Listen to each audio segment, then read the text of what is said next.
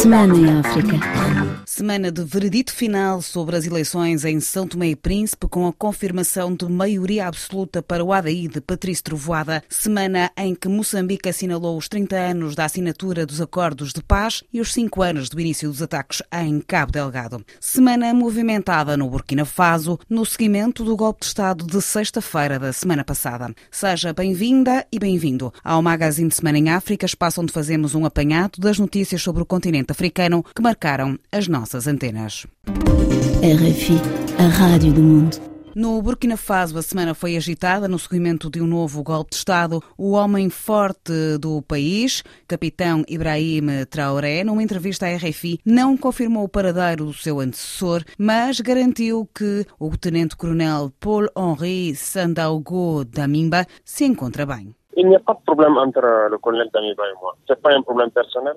Não há problemas entre o coronel Damiba e a minha pessoa. Não se trata de um problema pessoal, falámos ainda este domingo. Desejamos que o regresso à ordem constitucional normal ocorra mesmo antes de julho de 2024. Confirmo que avançamos para o encontro das forças vivas da nação que vai designar um presidente de transição. Daqui até lá, eu trato dos assuntos pendentes, esperando que essa reunião tenha lugar bem antes do fim do ano, o mais rápido possível. O Burkina Faso tem muitos parceiros. A França é um dentre eles, mas há muitos outros. Estamos dispostos a colaborar com todos os que nos puderem ajudar sem um alvo em específico. A Rússia é um Estado como os demais, tem já uma parceria conosco, como se pode constatar. Mesmo no nosso exército, utilizamos muito material russo. É já um parceiro para o Burkina Faso. Não vejo razão para se tirar ilações de uma bandeira russa ou francesa presente em Ouagadougou.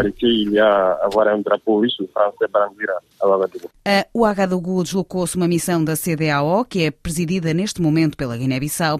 As novas autoridades do Burkina estão comprometidas em restaurar a segurança e o regresso à ordem constitucional, segundo disse nas nossas antenas a ministra dos Negócios Estrangeiros da Guiné-Bissau, Suzy Barbosa, que integrou esta missão da CDAO. A nossa missão da CDAO teve a oportunidade de ser recebida no aeroporto por uma questão de segurança. O capitão Traoré foi muito receptivo à delegação da CDAO e, sobretudo, manifestou interesse em respeitar os compromissos assumidos já pelas anteriores autoridades de Burkina, sobretudo a restauração da segurança, depois a resolução das questões humanitárias e, por último, o regresso à ordem constitucional através da realização de eleições no fim do período dos 24 meses que já tinha sido estabelecido. Ou seja, 2024. Exatamente. Ainda com boa vontade de dizer que se depender dele poderá ser ainda menor esse período. Então nós estamos muito esperançados, sobretudo fomos manifestar essa boa vontade da CDAO em colaborar e acompanhar todo esse processo para o bem do povo burkinabé, que como parte integrante da CDAO merecem essa atenção da nossa instituição.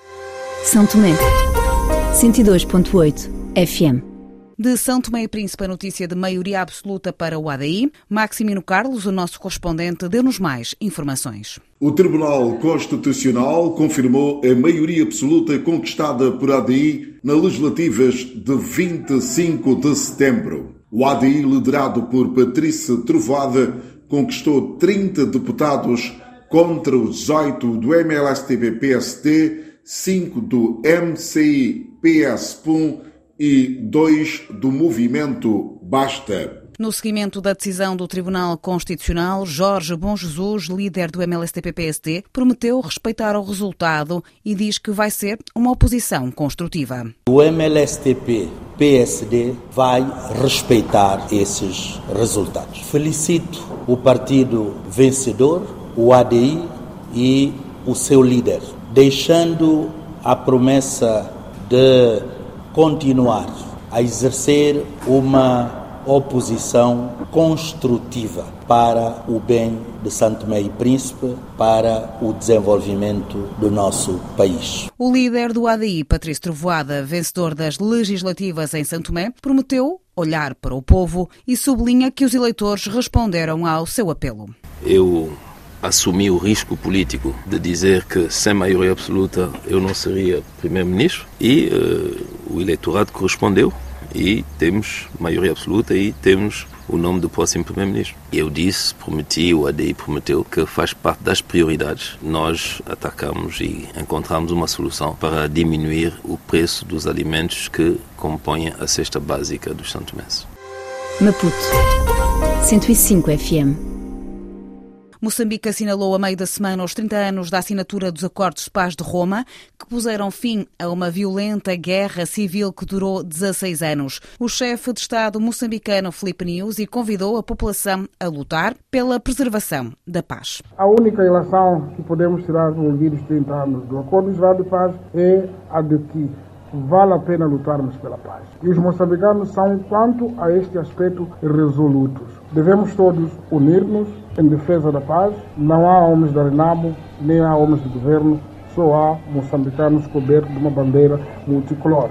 Na quarta-feira, um dia depois de se terem assinalado os 30 anos da assinatura dos Acordos de Paz, Moçambique assinalou os cinco anos do início dos ataques terroristas na província de Cabo Delgado, no extremo norte do país. O chefe de Estado-Maior das Forças Armadas, Joaquim Rivas Mangrace, garante que o Exército tudo está a fazer para devolver a tranquilidade à população. E as populações regressam às suas zonas de origem. Este é um bom sinal e as instituições estão a trabalhar e podemos confirmar que neste momento em cima da praia há um retorno considerável das populações e é isso que nos encoraja a continuar a fazer nosso trabalho.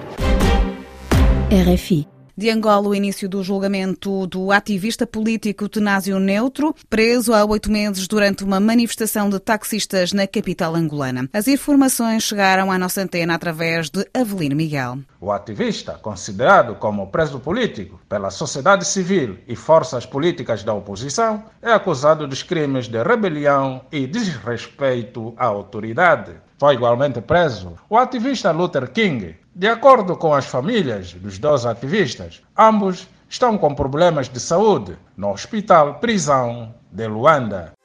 Bissau 94 FM Bons ventos da Guiné-Bissau. O Ministério do Comércio estava preocupado com a exportação da castanha de caju, mas os dados fornecidos pelo diretor-geral do Comércio revêem em alta a exportação para cerca de 240 mil toneladas. Lassana Fati disse na antena da RFI que, ao que tudo indica, a Guiné-Bissau vai bater o seu próprio recorde de exportação do castanha de caju este ano. Dado disponível até hoje, 7 de outubro de ano 2022, em relação à exportação da castanha de caju, o país já conseguiu exportar 141 mil toneladas. Temos 100 mil toneladas disponíveis nos armazéns aqui em Bissau. A previsão inicial era 200 mil toneladas. Com esses dados, podemos afirmar claramente que conseguimos ultrapassar de longe a expectativa inicial, que era 200 mil toneladas.